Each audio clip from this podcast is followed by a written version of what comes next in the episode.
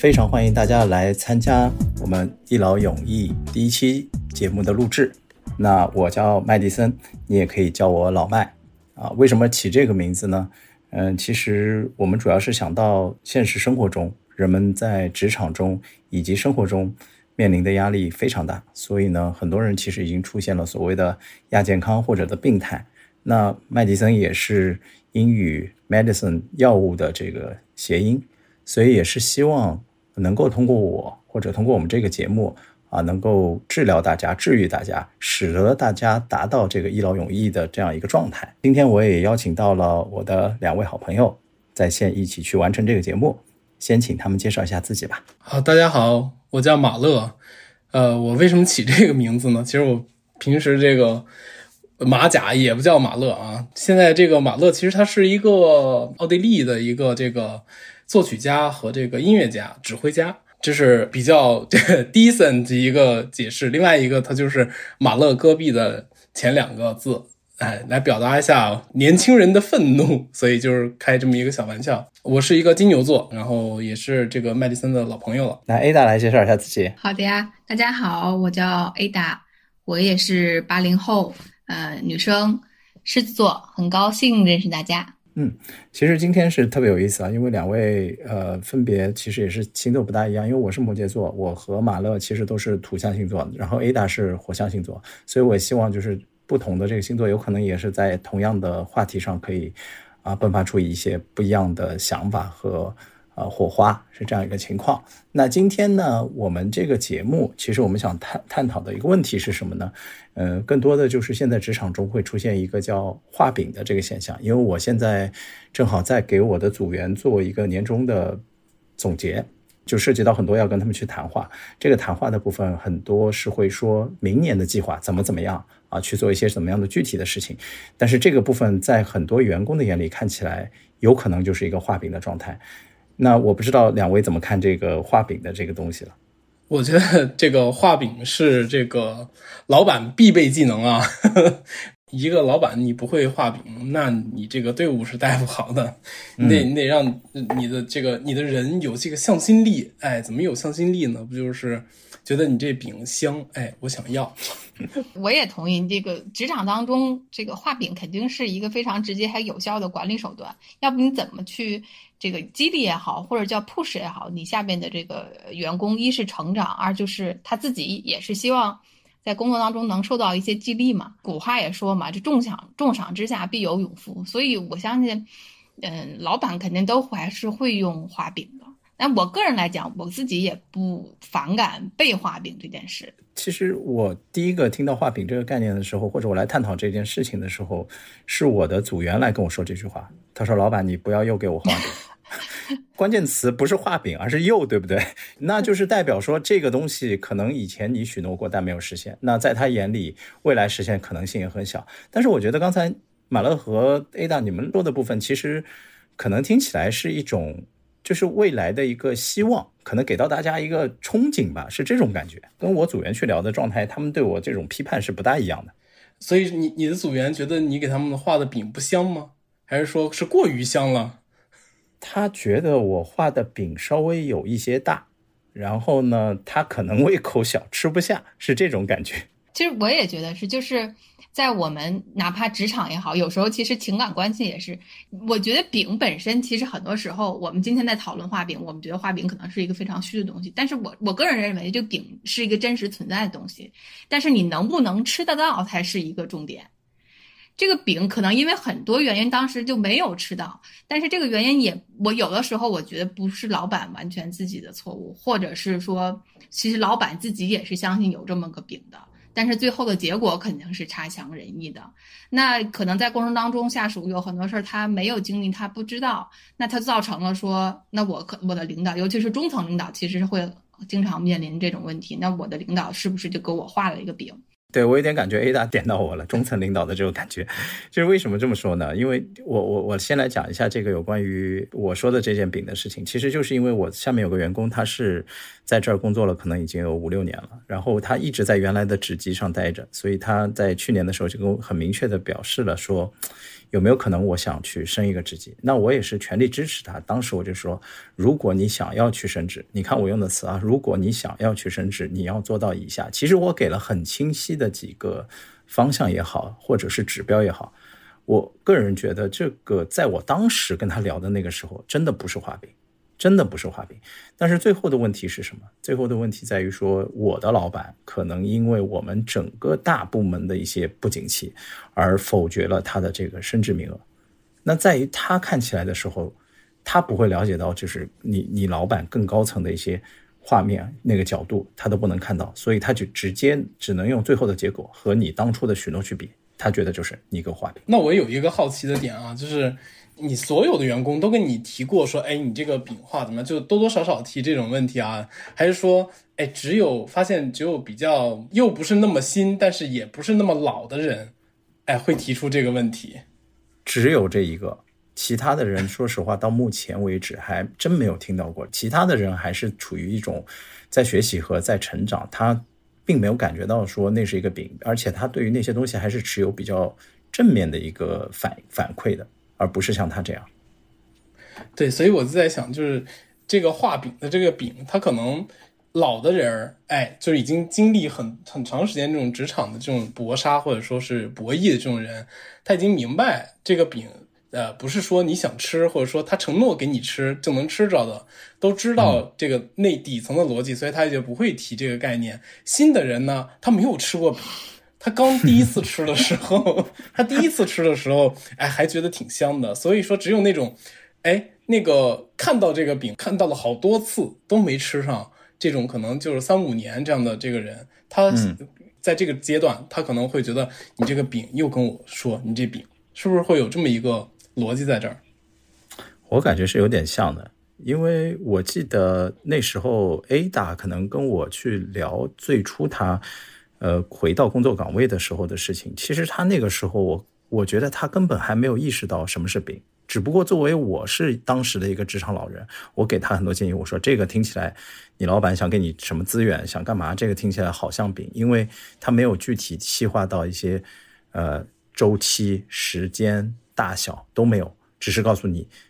接下来或者将来我会给你什么东西，而当时我觉得他还是那个干劲特别足，他根本没意识到什么饼不饼的，他直接干得了。我作为这个被画饼的同事哈，我到现在啊，这个过了很多年之后，我来反思，其实我还是想为我当时的老板支持一下的。其实的确是个饼，我很幸运的当时遇到那个老板，是在于其实那个老板是一个做事非常有冲劲的老板，有任何想法他都会支持你的老板，他从来不会限制你，你想干什么就干什么老板。你说的是对的，他就是想干，他也想干成，但是他的确没有任何细的想法，所以我也发现，在后来的这个很多工作当中，的确是我们今天立了个项目，明天又换了项目，然后第第三天又有来了新的项目，就是每天的这个想法都在变。这个饼其实是真实存在，但是这个饼最后为什么没有吃到，其实是因为我们这个老板的原因。当然，每个老板有不同的这个管理员工的方式和态度，也有自己的一些性格。那我这种老板的饼就很难吃到，就是因为他本身的抱负也好，或者他本身的想法也好，太多了，所以才导致说我的饼没有实现。但是他也让我成长了，一是让我认识到这个项目怎样是才能完成的。如果没有那段经历，我可能也学习不到。当然反过来讲。哎，我记得之前网上也有段子说过，说这个当被画饼的人为你老板去申诉的时候，或者为你老板说话的时候，说这种人已经无药可救了，可能说的就是我这种人，深深度 PUA，对，深度 PUA，深度 PUA 了。但我就觉得，我反而其实挺心疼我那个人老板的，因为我发现我这种老板是有一种致命的弱点，就是他自己本身他是没有主心骨的。就如果你在老板的身边，你能成为那个定海神针的话，那你绝对是很多事情老板肯定还是愿意听你的。就是更多于类似类似于这种，当然咱不能说像什么诸葛亮或什么之类的哈。对，但是你的这个重地位肯定还是非常重要的，重要性还是有的。对对，所以你这个老板其实是一个开拓型的人。对，其实我觉得就是现在有开拓型的这种人。很少，嗯，你这个是挺幸运的，碰见这么一个，但是你那个时候可能还没有这个能力，就是能帮他框一下，冲锋在前的人，他肯定得有辅佐那些辅佐他的人是干嘛？就是说让他把他的这些饼能落在地上，但是落在地上的时候，可能有的地方就落不了，你得给他画一个道道，对对吧？那反而是我欠缺的。其实我个人认为那饼没成是是在于我的能力不够。被老板 PUA 之前，他先自我 PUA，所以他进入那个状态，有点像以前我们说的这个《盗梦空间》，它是梦中梦，它是有两层到三层，你已经分不清楚那个现实到底在哪了。但是我觉得好的一点是什么？就是我们抛除这个画饼这件事情本身来看，我们还是要用结果去论定。比如说 A 大刚才提到的，过了一年，过了两年，我一看同期，其实我真的在这一段时间是有成长的。饼可能只是当中的一个催化剂，但是这个老板或者是他的做事风格，所有的东西一切就是是使得你往这个方向去走的。这个我觉得可能才是我们要的吧。否则，你这个讨论这个饼的质量好不好，多少几率能呈现时，其实对于职场老人来说，我个人觉得是大家已经不会去判断了。只有刚才马乐说的，就是刚毕业前两年连续吃了两个没吃着，然后你就开始讨论画饼这事儿。真的，你在职场工作五年或者甚至十年以上，即使你知道老板画的是个饼，你也得吃，就是这个状况。何必不吃呢？对不对？对，我要吃，我张开嘴，我说不定还能落一口。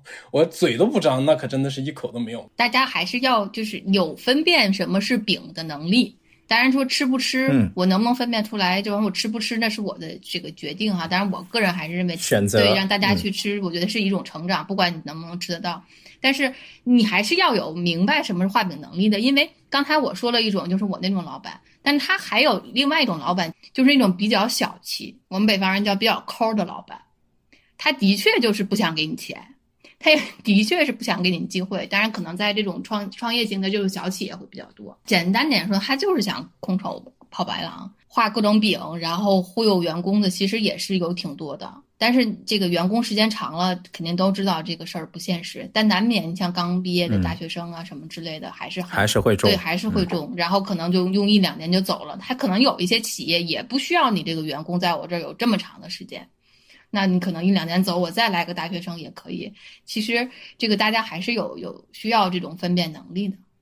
嗯，所以这个有可能是成为另外一种情况，就是我们所谓的，呃，这可能要单独分析起来讲。就是第一是分辨老板的类型，老板的类型很大程度上也会取决于他最后画的这个饼的真实程度以及可完成性到底有多高，这是一种。就是你去判别这个老板的这个，我觉得可能真的单独开一期，因为特别大的内容。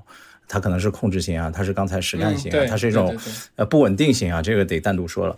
第二种就是当他描述那个饼的时候，如果他已经有意愿去描述那个饼，我们怎么样去判断那个饼可实现的几率高还是低？这个大家有没有想过？我给大家讲个故事。我当年是从我们的一个分支机构，然后借调到我们这个总部来的嘛。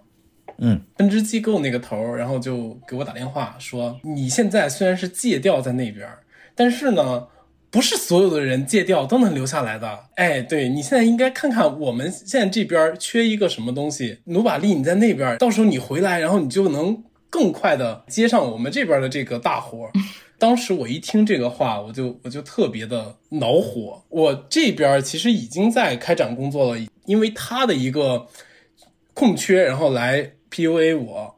那我觉得我只是面上说啊，好好好，没问题。但其实我吃这个饼嘛，其实行动是能看得出来的。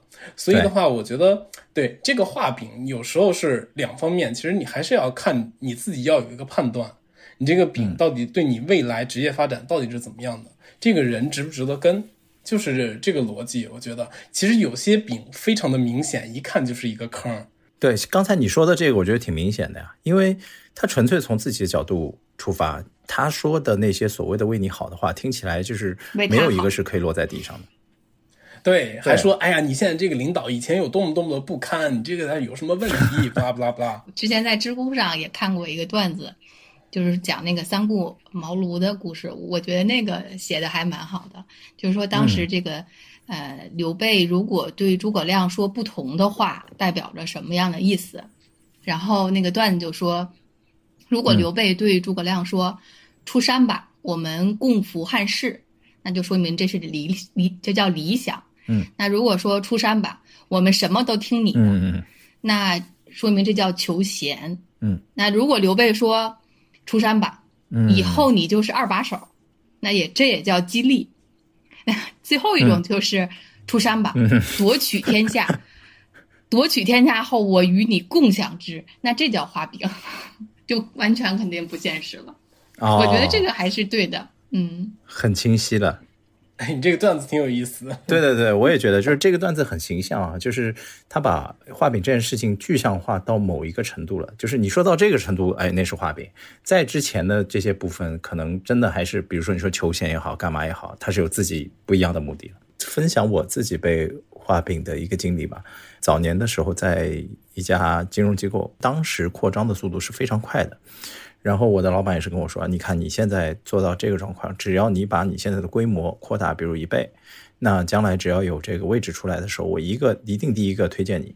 乍一听啊，其实它并没有那么大的画饼的成分。为什么？第一，高速成长是目前的一个现实。我现在的业绩规模长大一倍，这个部分也是和 KPI 相连接的，这两个都是落地的部分。那第三个东西来了，就你可以听到那个叫我一定第一个推荐你。这个问题大家就去想一想，就是你所谓的画饼的部分，到底的核心点在哪？如果他提出的三个点都是客观的，我我觉得那不算画饼，那就是跟你提出了一个要求，一个希望你达到，那自然而然就可能能成那件事。但是当中如果三件事里面有两件，甚至于三件全是主观的，那你得小心一点，因为主观因素最后会被很多客观因素去调整的。比如说，发展速度没那么快了。原来一年是开二十个分支机构，现在开两个，那之前的最初的这个假设条件就不存在了。那他是否会第一个推荐你？我觉得这件事情其实我现在也没有办法说，因为为什么？你大家如果听过老板也好，人事也好，跟你说的很多计划，他跟你说未来两年、三年、五年这些计划，其实我现在跟员工都不会聊这么远，因为我觉得你根本不知道这个。市场或者这个社会变化是什么？那你怎么能看到这么远的东西？我觉得还是要一步一步来，就是要把它分割为一个可见的目标，你才能实现说是有效的。所以他最后说第一个推荐我的时候，我是跟他说：“老板，好的，我一定去努力做。”我也的确去做了，因为对于我来说，我没有选择，我必须得往上冲。至于最后他是不是第一个推荐我这件事情，已经没有办法证明了，我只能看结果。结果我没上，没上，他也可以跟你说啊，你看，因为金融危机啊。咱们受到的影响还是比较大，对吧？我也是向上级推荐了，怎么样去判断这个当中真假，其实很难。我的成长是什么？就是我还是在那种环境下，我做到了可能当时我们机构的这个第一。那我自己能力上，包括我的资源的积累上，我是不是有好处？是有的。但我在那个时间点没有拿到我想要的东西，只不过在那个年龄段的时候，我会有一种失落，会有一种不爽。但是我回头去看的时候，我也不会觉得这个。是一个特别伤害我的事情，不至于。那你那个失落有没有具体什么表现在什么事情上吗？还是说你就真的就把它消化了？啊，没有，肯定啊，就跟他骂呀。我觉得是这样的。为什么我们做职场这些东西或者避坑的部分？因为我们在当年都踩过坑，当年踩过很多的坑。比如说你跟你老板产生一些冲突和矛盾的时候，那现在你圆滑的你和已经了解社会的你和当初那个毛头小伙子的做法是不一样的，因为。你有点像小孩子那性格，就跟你爸跟你说要完成什么，我们下午就能吃糖，就是这个是一个很因果、很简单的一个关系，也很线性。所以你你做的时候就会觉得，我只要做到了，我就应该有糖吃，但你不会管任何其他的因素。所以我当时是觉得，就是你这人说话不算数，这是我可能当时不能接受的一点。但是我也深深的吃了这个的亏。大庭广众之下，你跟老板这样去对峙，其实对你的发展和后期肯定是不利的。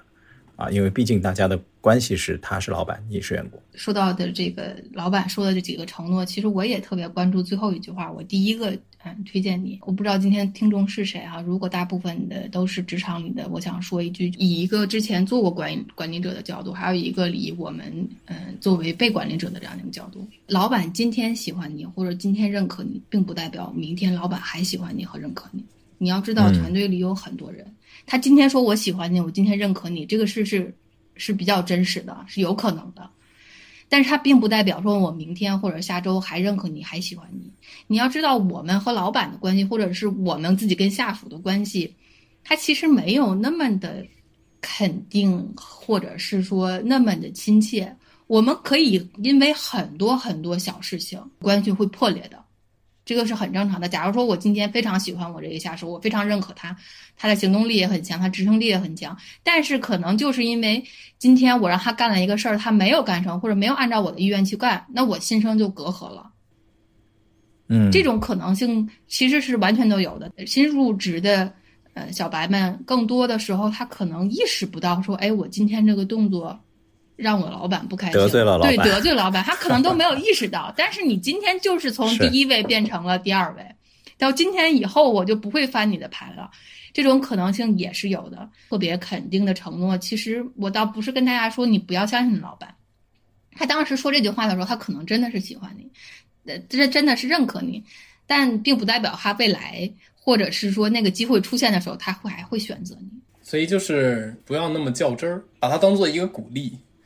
最起码他还给你喂饼吃。你的老板如果都不给你画饼了，你就没有救你就属于一个透明人了。对，但是又说回来，就这个，当然我们是下一期的话，就还有一类老老板，他其实用画饼这个工具，他就是在识人，他也是在挑人，他就是在筛选你，看你是不是能人可用。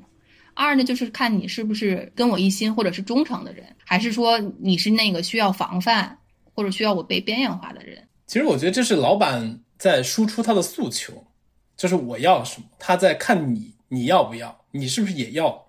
你要要，那我们就是同舟共济；你要不要，那你就别上船了。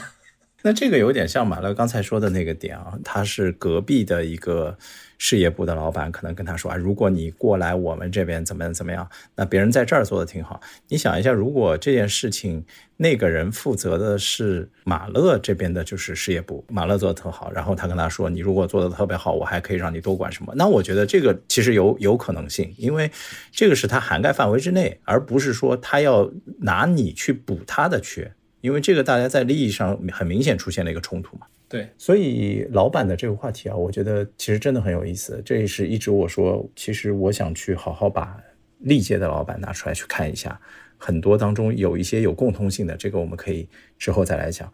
那画饼的部分，我刚才总结了一下，其实两位的说法，我的最初的想法是，我觉得我听到画饼的时候，呃，还是我在比较年轻的时候听到，我是觉得，因为我吃过那个亏。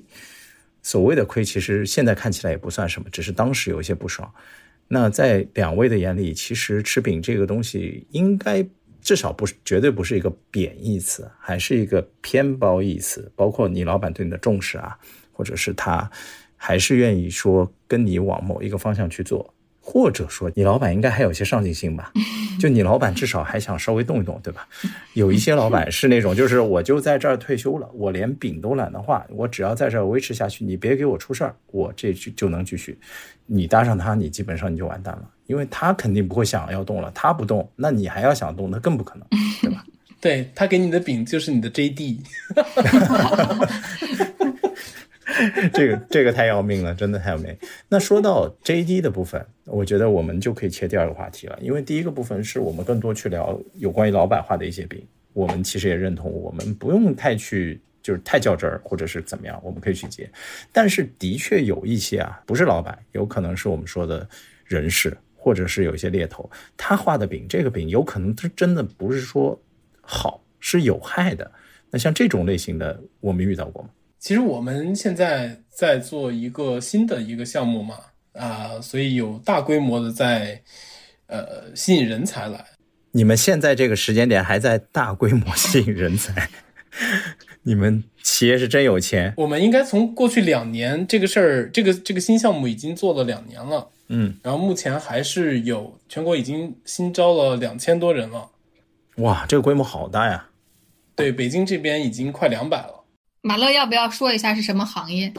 嗯啊，金融行业，我们其实还是相对于来说，呃，在市市场上招到一些好人，但是其实有很多流失嘛。其实这个流失，我因为我一直在参加这个项目，我也在面人，然后我就觉得他们很多人可能虽然说是，其实有很多年纪不小了，就是已经在职场已经混了一个五到十年了，但是他们还是来了很短的一段时间，然后迅速的就离开了。那其实这个就是等于说他吃的饼，就等于 HR 给他画的饼，或者说他的直线 line manager 给他画的饼，呃，他吃了，但是发现来了吃到嘴里的和想象的不一样，所以我觉得这个是挺可惜的，因为很多人对这个现实还是没有那么了解。嗯，那这种我也遇到过，比较不确定的部分在于什么呢？在于它的绩效。也就是说，他一开始给你去确定的时候，比如底薪这件事情是不会变的，因为它写在合同上，对吧？以合同为依据，它是有法律保证的。那你这个底薪是多少？这件事情是定下来。通常画饼的部分是在于多出的那个部分，也就是说，他告诉你，按照我们的年终绩效啊，一般情况下，一般情况下都是你的月薪八个月。好了。那这个人他一听他当真了，他就去算了，八个月加十二个月，二十个月，天哪！一算，即使薪水比原来低了一点，但是他这个总包上去了，他觉得可以接受。但事实上后面那个部分啊，加杠杆也不知道加了多少了，而且这个一般情况下这种定语一出现，我就知道要完蛋。我们这边其实 挺明显的，就是我们市面上就有一个平均收入，大概媒体上的平均收入是年收入五十万左右，税前是吧？税前，对，税前。面试的人就会问，哎，你们这儿收入还挺好？HR 那边可能就会说，对我们这儿那个拿最多的，可能一年能拿五六百。真有吗？真有。哦，去年最最高的一个六百六，哇，那是很高了，非常高了。对对对，金融行业怪不得要限薪。同样的岗位，你看你的平均收入是这样，然后他最高是这样，他就会觉得这样真的是我可以去攀登更高的一个收入的高峰，但他们可能确实是过于幻想美好了。嗯，用极端现象去去想普遍状况嘛，猎头或者人事，我觉得在给你一些好的预期也好，给你一些特别美好的一些部分的情况中，我们怎么去排雷呢？如果作为职场，不管是新人或者是有过一段时间你要跳槽了，就像我们这种情况，因为我比较了解，因为我一直在参与这个过程啊，参与画饼的过程吗？是，对 对对，我觉得当对方哎发出来一个市面上都知道的一个 average 水平，再加一个我们这儿最高的一个水平，你就可以问他一下，去年拿六百六的这个同事在你们这家公司耕耘了多久？啊，他告诉你哦，这个同事已经在这十年了。那其实人家到六百六的这个过程，他前几年是多少，你完全不知道。对，只有他在今年他厚积薄发了。我预期中，就是我如果做这件事情，我通常做的是找行业内的人问，就是我不光听 HR 的这个话。比如说，我今天要去马勒这个金融机构，市场上都是说他可能就是五十万，去了 HR 或者去了猎头跟我说六百六，他可能也告诉我一个年限。其实对于这个行业，如果不是特别了解的人，那我可能得找内部的这些员工去看一下，到底他能拿多少。或者说大家的中位数或者平均值大概是多少？那我可能会有一个更详尽的可以供我参考去做决定的一个参数，而不是只是依据一个极极值去做判断。有一个问题，嗯，一如果你在这个行业你待了很多年，那你可能有这个人脉，那你也可能找到人能问得到。我那会儿可能大概工作过两三年之后，呃，也遇到过一些。从这个呃银行，然后发到所谓的这种啊投资机构，其实有的时候你就没有同事可以去聊，或者是也没有朋友可以去问。这种如果是我，我会用一种方法，是叫就是叫自相残杀。什么叫自相残杀呢？就是我用猎头 A 的饼放给猎头 B，让他去帮我做甄别。其实如果大家都想抢你这个人呢，就是大家会有些人就会跟你说，比如说你说我这个去这个地方，他给我五十。那个人就会说，那个五十拿不到，我刚有谁推荐过进去，或者是他们之前有人从那儿跳出来，他，呃，其实那个值是骗他们的，就等于你在买房子的时候，你要去探所谓的底价，你怎么探？你。只找一家房产中介是没有办法的，对不对？你找了多家，可能从各个角度、各个层层面能够去看这种现在的状况，尤其是现在刚毕业的这些学生来说，能够给的建议，我觉得第一点就是找学长，肯定有比你年长一些的，在这个行业里面稍微做一些。如果你们是同一个系的话，可以去问一下。第二种情况就是社交媒体，社交媒体现在比较多的，当然你说知乎可能，嗯，有一些，我觉得也是一半一半吧。还有一些类似于像小红书也好，或者是其他地方，有些人就会说我在某厂做的做什么职位，那你私信问他，甚至有些人艺人的话，你直接约他出来喝个咖啡都有可能。那当面去聊一聊的时候，可能对这个机构会有一个更好的一个认知。但是你说你要做到一个所谓三百六十度，我觉得这绝不可能。即使我们在机构内，我们也是面临这样的一个问题嘛。我觉得在这个地方还是要自己对行业有判断。嗯，就是说你自己对行业没有判断，就去找你的老师，然后去找你的学长去对行业有判断。找我是吧？如果你这个行业是一个下行行业，那你再怎么跳，其实没有什么太大的区别，因为各家都不太好。嗯，所以其实还是要往风口上走。我觉得是这样，就是你风口上，你无非是飞得高和飞得更高的区别。嗯。HR 给你画多大的饼，其实就是看你自己要判断你这个行业未来是不是有这个比较好的这个发展。比如说像现在你再去房地产，可能他给你画再大的饼，你也会觉得哦，因为这是一个共识了。你你正好说到一件就是最近发生的事情，我有一个朋友，就是他原来做的是科技类企业，就类似于巴巴和这个腾讯之类的这种大厂，那么原来在里面做的也不错，然后突然之间就有一个。呃，房地产企业是龙头啊，也基本是央企这个状况来挖他，然后跟他说描述的也特别好，说年底怎么样怎么样，进去做了只做了三个月，嗯，原因是什么呢？就是因为他觉得第一工作氛围跟他当初描述的是完全不一样，第二他在这个整个行业里面他看不到一些生机勃勃的机会，就是他感觉到身边的人都是那种，要不我是在自保，要不我就在准备找下家，就是大家都是那种准备要逃跑的这种感觉，那你一艘船就感觉已经进水了。你就像你刚才说的，你不在风口上，那你进入这样一个行业，即使你个人能力很强，但其实很难改变了。所以的话，其实你在行业判断上面，多少还是要有一个提前的量。再怎么给你画饼，其实你大概知道你这个饼是真的还是假的。嗯，还有一个可能就是大家如果遇到啊特别美好的东西，可能也一定要记住那句话，就是天上是不会掉馅饼这句话。啊，我们曾经遇到过一些完全有悖常理，比如说你应届毕业，你的学校也是个很普通的学校，不是那种真的清北复交这种级别的，然后一出来，对方就给你个高薪，然后还给你许诺什么海外工作机会那事那这个就有点像前前段时间那个什么缅北那个电影 是吧？直接给你飞过去。海外工作机会就是杀猪盘。对啊，对啊，一听就特别恐怖。因为不是早年我们工作的时候，一听海外工作机会，没不会觉得是杀猪盘，他是觉得真有这个机会。但现在这个社会，你要再跟他说海外工作，他可害怕了，就是这种状况。是因为我前两天跟我妹妹聊天的时候，我我妹妹也是今年刚毕业，我才发现其实他们对工作职场的认知太模糊了。他要真的要比。我毕业那会儿，我觉得模糊太多。我跟马乐应该是我们是同一年，大概是同一届的。我觉得我们那会儿对一些职场还是有一些基础认知的，然后大家可能呃找到工作之后也都是比较努力和认。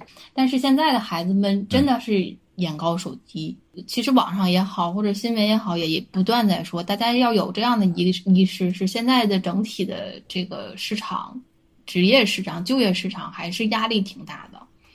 即使你有很好的，不论是国外的学习背景、国内的学习背景，还是要放低一些身段。大家还是要知道，有的时候的工作经验可能真的要比那些薪水更重要一些。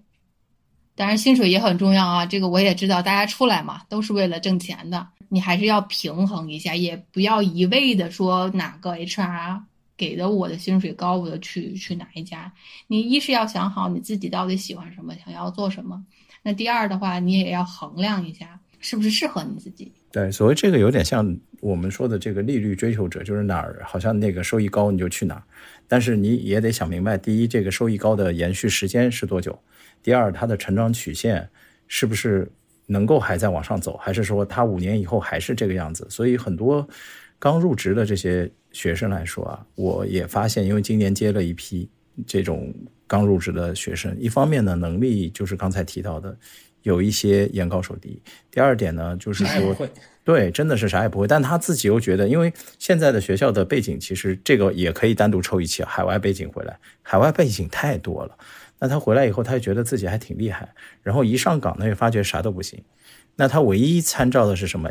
我问他你当时为什么选这个，他就告诉我，因为你们比隔壁那家多了一千五百块钱，没了，什么内容都没有，就是工作职职位范畴这些他根本不在意，他就看中那一千五。你在跟 HR 和猎头，呃，沟通的过程中，其实你当他你发现是一个特别好的一个馅儿饼的时候，你要掂量一下自己，对对吧？对掂量自己，为什么这么好的馅儿饼能砸在我头上呢？嗯其实好的馅儿饼，好的位置，你不可能到公开招聘的。内部早就顶了。对对对对，咱们这么多年了，其实好的好的地儿内部早就定了，永远有领导盯着好的岗位的，画特别好，一定要自己踏实下心来，觉得嗯打一半儿，打一半儿，我可能心理落差会小，心理落差会小，你的预期低，心理落差会小，你的心态会好，心态好的情况下，我觉得你在这个行业或者说在这个岗位上的长足的发展是会更好的。如果说你抱着一个高预期进来，啪。跌到谷底，你很容易这段就放弃了。那你这段放弃，下一个又是一个高预期，又跌下来，又高预期，又跌下来，那你的职业生涯就会变成一片一片的碎片。到后面你的时间浪费了，自己没有成长，然后后边的 HR 看到你这个不行，给不了你高薪，所以就其实还是要有一个延续性和这个判别的能力。其实我们今天这期节目主要也是开一个头，为了将来呃后续的好多系列节目做准备吧。那么也欢迎大家其实给我们做一些投稿。我觉得如果在我们说到一些比较有意思的话题的时候，我们也会再去看一下怎么去讲这些话题。当然有时候这个嘉宾也会换啊，我是一直在这儿，因为其实我要胁迫他们一起帮我录。如果是真的有一些特别有意思，我觉得大家感兴趣，大家可以再继续。好吗？那我们今天的这个第一期就先到这里啦，谢谢大家，再见，拜拜拜拜拜。拜。